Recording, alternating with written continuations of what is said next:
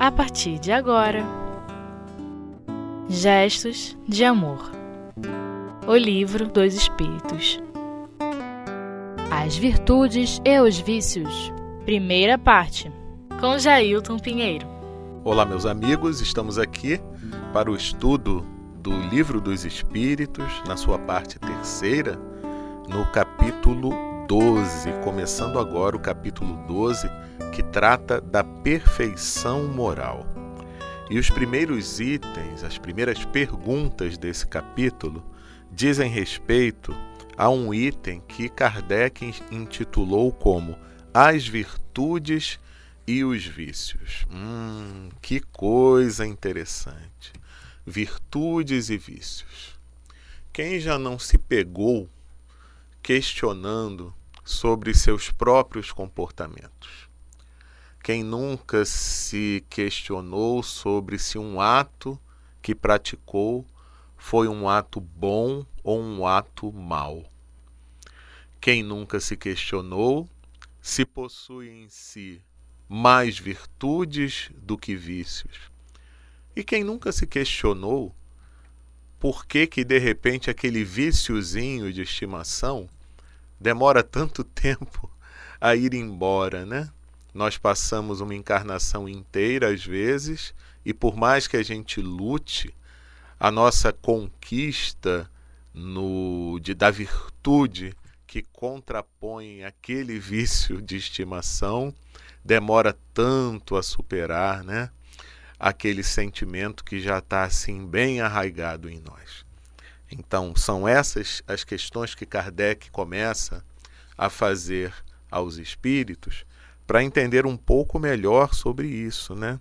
Para saber como é que a gente pode chegar à perfeição, já que pela leitura que até aqui fizemos do livro dos Espíritos, pelos estudos que temos feito dessa obra aqui maravilhosa, nós já sabemos que o nosso destino é a perfeição. Então, somos criados simples e ignorantes e vamos chegar a ser espíritos perfeitos, espíritos puros. Mas como que a gente vai conseguir isso? Então, na observação das virtudes e dos vícios, nós conseguimos identificar um caminho que a gente pode trilhar para chegar a uma condição melhor? Porque se nós vamos chegar ao destino da perfeição, o destino da pureza, significa dizer que teremos que desenvolver aquelas virtudes que já existem em nós. Isso é uma coisa importante a ser dita. É uma observação que nós precisamos fazer sempre quando tratamos destas questões. As virtudes, meus irmãos, em germem, elas já foram colocadas em nós no momento em que Deus nos criou. O que nos cabe é desenvolvê-las. Então, como uma semente que contém em si todo o potencial da planta adulta, nós também temos, no momento em que Deus nos cria, essas virtudes em potencial em nós aguardando de nós o desenvolvimento, o desabrochar. Então, como a gente faz isso, né? Que para semente virar uma planta robusta, ela precisa de nutrientes, de água, então ela precisa ser cuidada devidamente.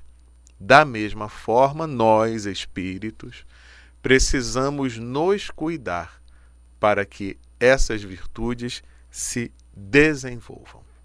Então, é uma observação que a gente precisa fazer, né? Porque Deus, Deus é perfeito. Então, ele cria os seus seres igualmente também para que atinjam uma perfeição relativa, uma pureza e a conquista de todas as virtudes. Mas como a gente pode fazer isso, né? Vamos tentar descobrir um pouquinho só com o estudo que nos cabe hoje? A primeira pergunta é a pergunta 893. Kardec já se dirige aos espíritos da seguinte forma: olha o questionamento dele. Qual é a meritória de todas as virtudes? Então não se tem nem questionamento do que seja virtude, né, meus amigos? Porque a gente, ao observar o homem e sua natureza, a gente já sabe o que é o bem, o que é o mal. A gente já tem aquelas referências que são básicas, não é verdade? Não fazer os outros o que não gostaríamos de que nos fizessem. Então a gente tem a medida do nosso próprio sentimento para poder identificar o que é bom e o que é mal. Então, mas de todas as virtudes que a gente conhece, de tudo que a gente observa por aí, né? Qual seria a mais meritória? Qual a resposta que os espíritos dão a Kardec? Todas as virtudes têm seu mérito, porque todas são sinais de progresso no caminho do bem. A virtude todas as vezes que há resistência voluntária ao arrastamento dos maus pendores. Mas a sublimidade da virtude consiste no sacrifício do interesse pessoal pelo bem do seu próximo, sem segunda intenção. A mais meritória é a que está baseada na caridade mais desinteressada. E aqui, meus amigos, vem uma chave muito importante que funciona como observação de nós mesmos. Nesse processo de autoconhecimento que a doutrina espírita nos ajuda a desenvolver em nós, a identificar em nós, a construir em nós, nós conseguimos verificar fazendo uma autoanálise, como nós nos encontramos sob esse ponto de vista. As ações que das quais eu sou o autor no meu dia a dia, elas estão baseadas em quê? Eu me movimento durante um dia todo com que interesse? Então aqui os espíritos estão dizendo que aquela virtude mais desinteressada é a que é baseada no sacrifício do interesse pessoal, evidentemente, né? E por isso mesmo se torna a mais meritória, porque ela é baseada numa caridade pura, que não está é, tisnada por elementos de interesse, egoísmo. Então é algo que a gente tem que observar em nós mesmos. Como tem sido o meu movimento no dia a dia, o que eu tenho feito e com que motivação. Então, às vezes, a gente se acha até como possuidor de determinadas virtudes, mas cabe perguntar, né? Mas eu faço isso com verdadeiro desinteresse? Se eu ajudo aquele meu amigo, é porque eu quero o bem dele ou tem algo aí por trás que me movimenta para que eu ah, também tenha algum favorecimento daquela ação que eu estou praticando e que aos olhos dos outros parece ser algo muito meritório. Né? Então é algo para a gente pensar. Sacrifício do interesse pessoal é o, é o que caracteriza a mais meritória de todas as virtu virtudes. Então vamos pensar, vamos fazer uma análise de nós mesmos, né, meus amigos? E aí vem uma outra questão, que é a 894, onde Kardec pergunta: Há pessoas que fazem o bem espontaneamente, sem que tenham que vencer qualquer sentimento contrário. Terão tanto mérito quanto aquelas que precisam lutar contra sua própria natureza e a vencem? Então, olha só. É muito interessante esse tipo de reflexão, por quê? Porque, na realidade, quando a gente observa o espírito imortal, nós temos que levar em conta que convivem num ambiente como o nosso, num mundo de provas e expiações, espíritos que têm idades diferenciadas. Alguns foram criados há mais tempo, já passaram por certas experiências que outros ainda não passaram. Então é exatamente isso que os espíritos vão responder nessa pergunta que Kardec faz, a 894. Mas que nós só vamos continuar a comentar após o intervalo, que é rapidinho. Aguardem um instante.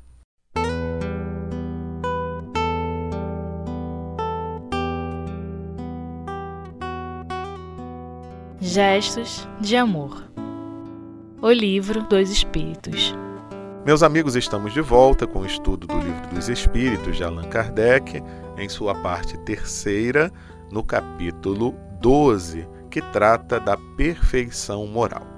Já estudamos a pergunta 893, começamos antes do intervalo a pergunta 894, que nós vamos reler aqui a pergunta que Kardec faz aos espíritos para depois ouvir aqui os que os espíritos respondem e fazer os nossos comentários. Pergunta Kardec: Há pessoas que fazem o bem espontaneamente sem que tenham que vencer qualquer sentimento contrário. Isso é um fato terão tanto mérito quanto aquelas que precisam lutar contra sua própria natureza e a vencem? E os espíritos respondem: Aqueles que não precisam absolutamente lutar já realizaram em si o progresso. Outrora lutaram e triunfaram. É por isso que os bons sentimentos não lhes custam esforço algum e suas ações lhes parecem muito simples. O bem tornou-se para eles um hábito, Deve-se, portanto, honrá-los como velhos guerreiros que conquistaram seus postos. E aí, meus amigos, era o que a gente comentava um pouco antes do intervalo. Idades espirituais diferentes. Então, aquele espírito que já tem um tempo de vida espiritual maior, que já foi criado por Deus há mais tempo, ele já teve oportunidade de lutar muito por conquistar determinadas virtudes que ele já possui. Então aquilo não foi dado de, gra dado de graça. Não foi assim um dom que Deus achou que aquele deveria receber e que outro não deveria. Então, quando nós vemos é, disparidades de sentimentos, de comportamentos, significa isso. É porque uns já conquistaram alguns, algumas virtudes e, meus amigos, não duvidem, hein? Aquele que desenvolve uma virtude ele só consegue desenvolver a virtude quando ele trilha um caminho de dificuldade. A gente precisa ter isso em mente, meus amigos. Caminho de dificuldade. É o caminho dos obstáculos que vão fazer com que nós consigamos testar aquilo que nós já aprendemos, sob o ponto de vista da teoria, mas que precisamos colocar em prática como prova para esse conhecimento já adquirido. Então, quando nós vemos alguém que consegue, mesmo nos ambientes mais difíceis, mesmo nos ambientes que convidem ao vício, eles conseguem se portar como pessoas dignas, virtuosas, é porque ali eles já adquiriram um certo valor moral que eles estão tendo a oportunidade de colocar em prova e até mesmo para estimularem outros companheiros que com eles convivem a fazer o mesmo, o mesmo tipo de esforço. E aí os espíritos continuam, né, na resposta. Aí ele vai falar de nós, hein? Se eles falaram na primeira parte da resposta desses que eles chamam de velhos guerreiros que já conquistaram as virtudes, e é por isso que não precisam fazer tantos esforços para se comportarem bem diante das adversidades, mas vejam, eles continuam falando de nós agora, ó. Como ainda estás distante da perfeição, estes exemplos desses que já conseguem se portar de forma digna e virtuosa, Estes exemplos vos espantam, pelo contraste, e vos admirais tanto mais quanto mais raros eles são. Mas ficais sabendo que nos mundos mais adiantados que o vosso, o que entre vós é uma exceção constitui a regra.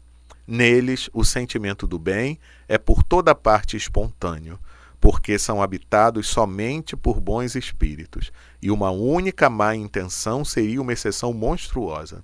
Eis porque neles os homens são felizes. O mesmo acontecerá na terra quando a humanidade estiver transformada e quando compreender e praticar a caridade na sua verdadeira acepção. Então vejam, apesar da gente identificar no nosso mundo muito problema, muito vício, muita imoralidade, isso não significa dizer que será assim para sempre. Porque atende-se à lei do progresso. Então, não somente cada um de nós vai ter a oportunidade de crescer espiritualmente, quanto o próprio mundo em que vivemos, que é o resultado da soma das características dos espíritos que nele habitam, também vai ter o seu progresso realizado. Isso é um fato. E na questão 895, Kardec se dirige aos espíritos. Postos de lado os defeitos e os vícios sobre os quais ninguém poderia enganar-se, qual o sinal mais característico da imperfeição? Então veja, aqui os espíritos vão dar uma resposta a Kardec muito interessante, que a gente vai ler daqui a pouquinho. Mas cabe a gente analisar também essa pergunta de Kardec. Olha só que coisa interessante. Sinal de imperfeição. Ele fala que defeitos e vícios, quando observados, não tem nenhuma dúvida que é sinal de imperfeição. Mas Kardec quer perguntar se, além dos defeitos e dos vícios, existe ainda coisa que mais caracteriza a imperfeição no ser humano. Então, além de defeitos e vícios, tem alguma coisa que caracteriza mais ainda a imperfeição? E aí a resposta dos espíritos é algo que a gente já ouviu hoje mesmo nesse estudo. Olha a resposta. É o interesse pessoal. Então, os espíritos batem nessa tecla. Lá na 893 eles falaram disso, né? Que a verdadeira virtude, a mais meritória, é que é baseada no sacrifício do interesse pessoal, né? Na caridade mais desinteressada. Então, aqui, sinal mais característico de imperfeição é o interesse pessoal. Vejam, meus amigos, é para onde a gente tem que dirigir as nossas armas, entre aspas, né? É onde o combate precisa ser realizado, no interesse pessoal. É isso que a gente precisa é, buscar é, tirar de nós. Mas a gente só tira uma coisa ruim de nós quando a gente coloca algo bom no lugar, né? Então é por isso que a gente tem que trabalhar sempre as nossas virtudes.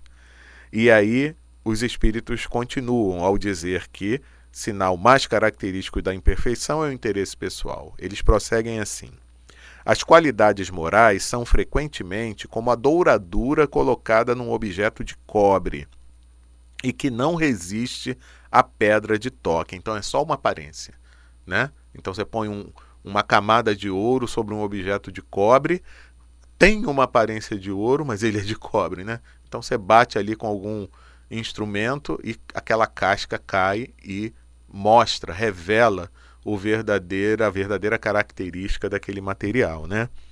Então, um homem pode possuir qualidades reais que fazem dele um homem de bem segundo o mundo. Porque tem isso também. Às vezes nós temos para o mundo a aparência de um ser muito virtuoso, né? Essas qualidades, porém, embora constituam um progresso, nem sempre suportam certas provas e algumas vezes basta que se toque a corda do interesse pessoal para colocar o fundo a descoberto. O verdadeiro desinteresse é mesmo uma coisa tão rara na Terra que quando eles se apresentam, se apresenta, admiram-no como se fosse um fenômeno. O apego às coisas materiais é um sinal notório de inferioridade, porque quanto mais o homem se prende aos bens deste mundo, menos compreende o seu destino. Pelo desinteresse, ao contrário, ele prova que vê o futuro de um ponto de vista mais elevado. Então aqui a gente se lembra até daquela mensagem do Evangelho, o ponto de vista. Porque boa parte dos nossos problemas está exatamente nisso, né? Qual é o valor que eu dou à vida material e qual é o valor que eu dou à vida espiritual? Quando eu dou mais valor à vida material, eu tenho problemas. Porque minha essência é espiritual. Eu vou, ao morrer, voltar a viver no mundo espiritual, que é o mundo chamado normal primitivo. E o que que eu fiz com o valor que eu dei em excesso, muitas vezes as coisas materiais que não vão me ser úteis no mundo espiritual para onde eu vou. Então, é muito isso, meus amigos. A gente tem que ter muito essa atenção. Porque vejam, nós falamos já hoje aqui nesse estudo. O nosso destino é a perfeição. Espíritos perfeitos e puros. Mas nós, nós não conseguiremos ser puros se parece até algo que não precisaria ser dito, né? Mas a gente precisa reforçar nós não conseguiremos ser puros se ainda carregarmos impurezas dentro de nós.